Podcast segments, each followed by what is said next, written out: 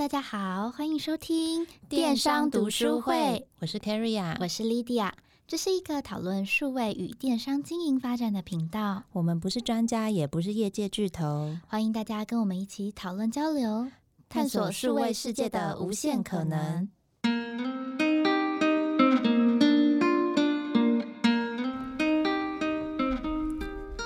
Hello，大家好。我们今天这一集想要跟大家聊聊的话题是这几年来已经非常火红的直播电商。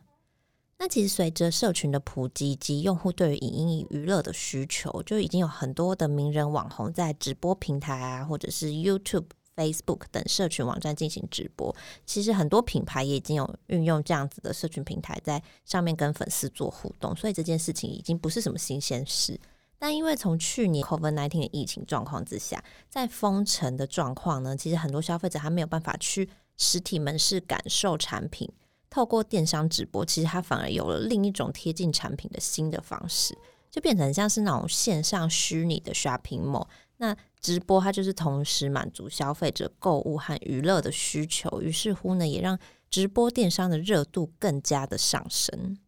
所谓的直播电商，其实它就是指的是在直播的过程当中，你可以直接购物，应该是说你可以直接留言，就比如说加一加一，或者是它会有一些连接，让你连到它的网站或是平台去进行下单的过程。那在亚洲呢，其实最强势的就会是中国的天猫和淘宝，相信大家也都还蛮熟悉的。那欧美部分的话，当然就会是 Amazon 那么大的电商平台，它其实也有在经营 Amazon Life，。那它也会针对它的 Prime 会员，可能有一些什么会员日啊等等的。不过，根据富比士的资料显示呢，中国目前还是全球第一大的线上购物市场。那直播电商的商机其实它持续的在扩张，我估计一年会有六百亿的商机。那在二零二零年呢，其实也有。百分之三十九的中国人，他直接去收看直播的影片，所以他带动的线上销售也会直接较二零一九年翻倍。OK，三十九 percent 的中国人，这样听起来真的非常的多诶。对呀、啊。而且我看资料来说，它的直播产业在整体的线上销售也占到将近九个 percent。对，所以其实我们也是觉得这一块它的发展是已经很蓬勃，然后我们也期待还有更高的发展可能性。所以我们再去细看了一下，说以淘宝直播的数据来说。大部分在看直播的还是会以年轻的世代为主，尤其是如果你是所谓的九零后，他就占到百分之五十的人会看直播，百分之五十，哎，那就是它是一半以上的主力消费者或者是观看者，没错。但这一块当然也可以理解，毕竟现在的网络原住民，他们就是对于收看 TikTok 或者是 YouTube 上面的影片，其实都习以为常，非常会滑，连婴儿都会解锁开手机，我就觉得天哪，好可怕。对，那以观看这种直播电商购物的消费者来说呢，他们的消费频率如果每个月一次以上的话，的用户占了百分之五十五，其实我觉得也蛮高的哦。在消费的类别中呢，会以服装、日用品、美食跟美妆为主。哎，这个数字看起来跟我们前几集有分享过，就是线上产业通常大家都会买的 category 好像是一样的。大部分的人第一最高票上就是服装，那再来就是日常用品或者是食物。没错，所以这块的话其实也是蛮一致的。你本来在线上就卖的很好的商品，透过这样子直播影音的方式呢，其实可以推广的更好，有一种推波助澜的效果。我觉得直播电商它之所以比起一般的线上购物更具有优势的地方，就是它可以立即的互动跟做回放。比如说我平常自己在找就是我想要的产品的时候，我可能不太确定在哪里，或者是说，诶，我找完以后我还不太确定说我要怎么样去确认它的值。地或者是尺寸，可是透过直播，我就可以说，哎，我想要看刚才那个包包，那它的大小是不是可以塞进我十三寸的笔电？那通常直播主就会立刻说，哦，这没有问题，你看就是这样塞，你看塞完还有很大的空间，你还可以放手机、放 iPad，你想要放什么就放什么，会有一种很综艺感，然后很真实临场感的那种感觉，也可以比较直接的去表达对于这个产品的想法。那这样子一来一往的互动，事实上会让消费者更有信任感，以及他会觉得他对于这个产品的掌握度更高，因为他看到的是三百六十度的，不会是就是平拍的照片而已。真的，我之前看某一些直播的时候，他可能那个直播主就很活泼，你一进来他就会跟你说：“哎，Lady 呀，晚安。”什么就感觉好像很熟。然后有的观众他们本身也很喜欢这种互动，他就会变得很像是老朋友。所以有时候你就会看到他说：“哎，Apple 你又来啦什么？”然后他就说：“我跟你说，你最喜欢的侧背包今天有三款。”你就觉得，呃，怎么了？是变朋友了吗？对，所以我觉得的确，就像你讲互动性跟建立连接这件事情，我觉得还蛮厉害的。对，然后我之前上有点不太懂为什么大家要追直播，然后我之后发现说，哎，原来有一些卖家事实上会在直播中直接试出它限定优惠，比如说平常是卖一千块，可是你在直播，他就是可以直接给你九五折的价格，或是九折的价格，就是让整个一来一往的互动模式更加热闹，也可以增加冲动下单的比例。真的哎，对对对，然后我觉得最好的事情是，它事实上如果强迫你在这一个直播结束前下单的话，对于卖家来说也是相较上比较轻松。因为我觉得，比如说你平常要上传图片，然后打产品的大标跟内容，然后你现在就是更累的，还要想到 SEO，你这样会不会容易被找到等等之类，这样都蛮花你个人的精力跟时间的。对，然后你现在就透过一个影片，然后你可能说哦，直播当下下单免运，然后大家就直接加一。然后下单付款，听起来好像更直接。对，我觉得好像台湾的人对于“免运”两个字，就是有一种无法抗拒的 魔力。有时候像免运，可能就只是省六十块，还不如打九折。但大家就会觉得不，我要免运。对。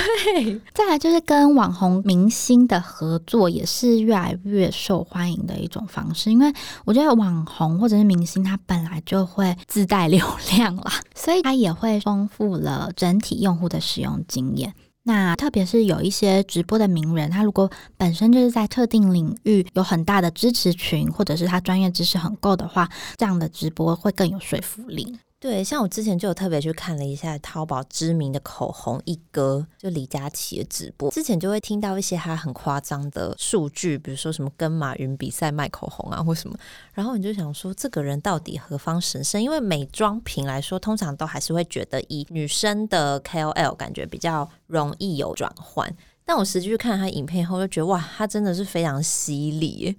犀利是说话的风格犀利吗？对，然后就是动作很明快。比如说他今天就是一次试色，那通常口红试色，他一定会先，比如说把十个颜色都画在手臂上。嗯，嗯嗯。但他本身其实也会实际擦在他的脸上。但我不知道是因为说美妆灯的关系还是怎么样，就我觉得他皮肤其实蛮白蛮好的。然后他在擦的时候，他可能就会直接讲说：“我告诉你啊，这个颜色啊，如果你不是仙女的话，你千万别买。你看这个皮肤有多蜡黄啊！”然后就立马拿那个卫生纸把口红的颜色抹掉。然后接下来他下一个颜色可能就说：“哦，这个真的可以买，你看它的饱和度怎么样，多显色什么什么。”然后你就瞬间觉得，对耶，刚刚那个多可怕！这那那买这颜色，这颜色假一，就他不会怕得罪品牌主吗？我觉得可能是因为他本身已经够有名了，但是他就是批评的都是一些就是要那个过期的产品，所以就品牌就也不在乎。哎、欸，可是我不知道，我之前看他试色也都是一些大的品牌，但我觉得他敢这么讲，某种程度来说，你在看的观众，你就觉得哦，他讲的好像可以相信哎，因为你不会十个颜色都说必买必买，想说每个都必买，那我到底要买哪一个？对，他就会帮你做一些分析说，说哦，你皮肤白你可以擦这个，可是如果你皮肤蜡黄，你千万不要擦这个，你就会觉得哦，好像可以。哎，你之前不是也有看过一些趣味直播？我不知道是不是趣味，但是去年四月就是疫情最紧绷的时候，基本上好像没有踏出家门一步。我记得有一天周末，因为我也没什么事，我就在我们家沙发上看虾皮的直播，然后那个内容是在开珍珠，就是比如说它有很多很多不同的贝壳，你就可以选择，就是你想要叫它开哪一个贝壳。你知道这就有点像是刮刮乐感觉，有的时候你可能会开出一颗珍珠，但是有时候你可能是开出五颗，那你就有种赚到的感觉。Oh. 我那天就不知道怎么的，看着看着，一个半小时就过去了。所以这样子比较特别的议题，也是有它的流量的。在看那个蚌壳打开到底有几颗珍珠的过程，获得的娱乐感。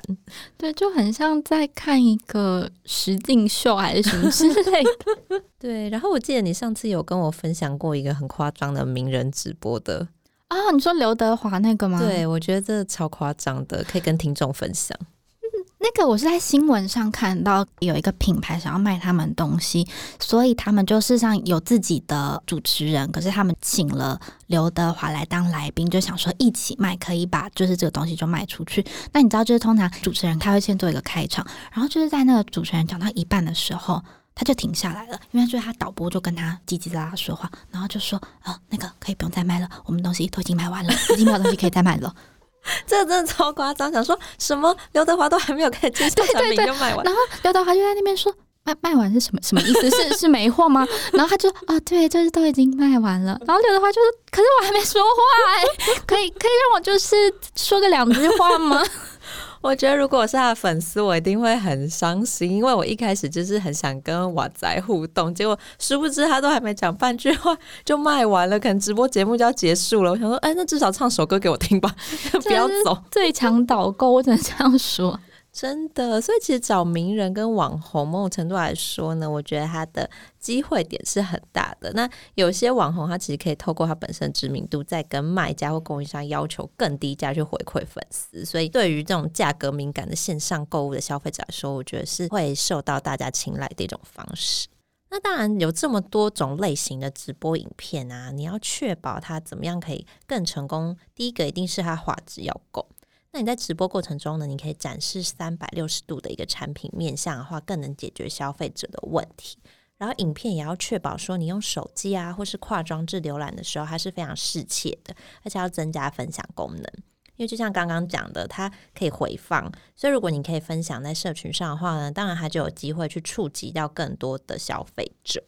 那也有一些品牌，其实它在直播结束以后，它会将影片精华的部分，它可以剪辑下来，放进它的官网或是线上购物的商品页当中，它就可以变成一个高品质的内容，去吸引用户可以停留更长的时间。它可以去解决一些用户的问题，那也可以去增加一些 SEO 的分数。在直播中，其实有几种影片的类型是比较受欢迎的，但第一种的话，就会是比较普遍教学型。它在里面就会介绍一些产品的使用情境啊，我要怎么组装，或者是它有什么样特别的功能性，那它就可以解决消费者下单前对产品的一些困惑或是疑虑，去增加信任。那当然，新品上市前的直播呢，其实也是蛮多品牌会采用的方式，所以它可能会是以一个抢先看的概念进行直播。像我之前就会看某一些服饰品牌，它跟网红的联名，他就直接找那个网红来，然后他就是先说哦，我下礼拜一早上要上架这些，那我先实际穿给你看，粉丝就会有一种期待感，想说好，我一定要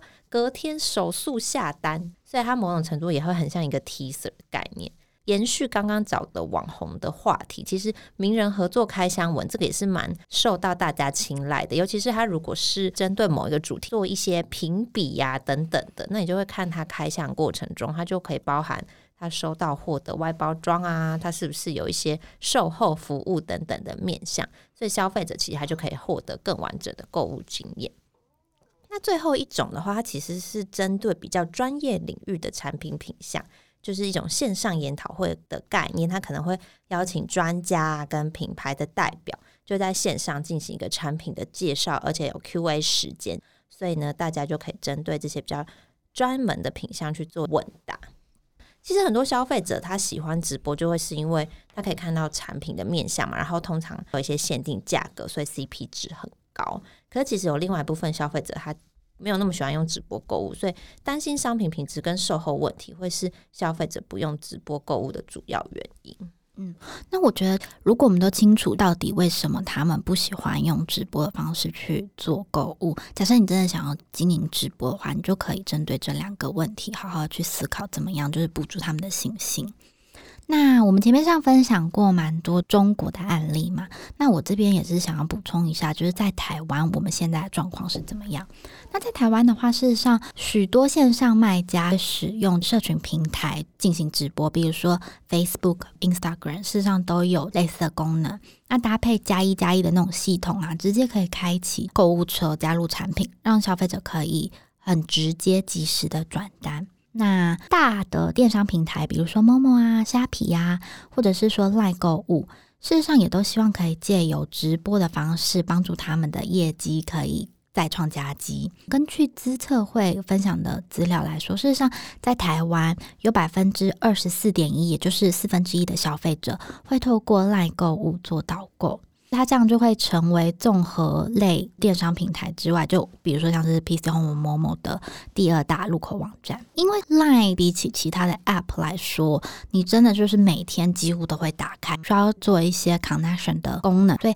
它事实上具有很高的流量，所以它事实上也会帮助他们集中访客，更有机会透过电商直播。把想要的东西卖出去。目前赖购物透过旗下的官方账号，就会去提供品牌客户做预约档期的直播服务，那就可以把刚才说的赖本身的流量分给品牌，然后接下来会强化 AI 的技术去做更加个人化和智慧化推荐。那结合金流和下单功能，就能够让消费者在看直播的当下，不需要跳来跳去，他就可以直接完成转单。对，因为像 LINE 购物，它每个月不重复访客期高达一千两百万次，那流量是非常大的。所以其实他们之前就有说，他们今年度的方向就会是结合金流和下单的功能，让它整个 flow 是更顺畅。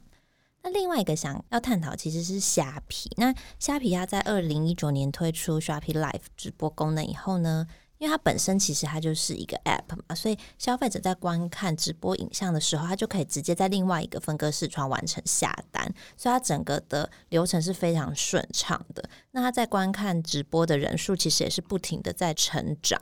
那虾皮本身呢，它除了自己官方直播以外，它也会致力的推广小型卖家的直播，所以它其实里面有很多虾皮的教学课程，而且它在二零二零年二月，它也开始跟网红经纪公司去合作，因为不是每个卖家可能都习惯在镜头前面去面对消费者做互动，所以他会去针对你不同的商品类别，他去找到说擅长销售不同品类直播主进行媒合。哎，它好像有一个蛮清楚的价位表，你可能最便宜只要一千五百块，你就可以合作一档直播。一千五百块，事实上对小型的品牌来说，好像还算是一个可以负担的价格。对，就等于说它进入障碍没有那么高，而且你可以直接用它平台的资源。我觉得有一个很重要的点是，虾皮它目前没有从媒和网红的直播服务中抽成。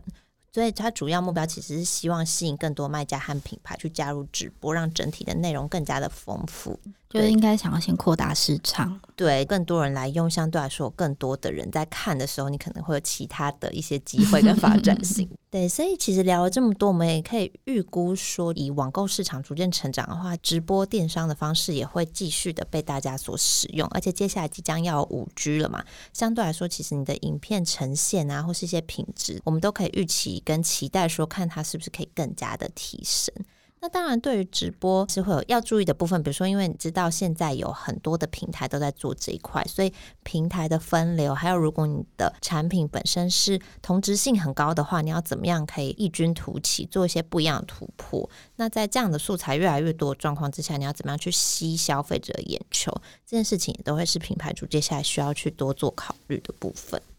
好哦，那今天的分享就到这里。那我们前面讨论的一些资料跟数字一样，就会放在网站上。如果觉得有兴趣的人，可以在上面看看。我们今天的节目就到这里，谢谢大家，我们下次见哦，拜拜。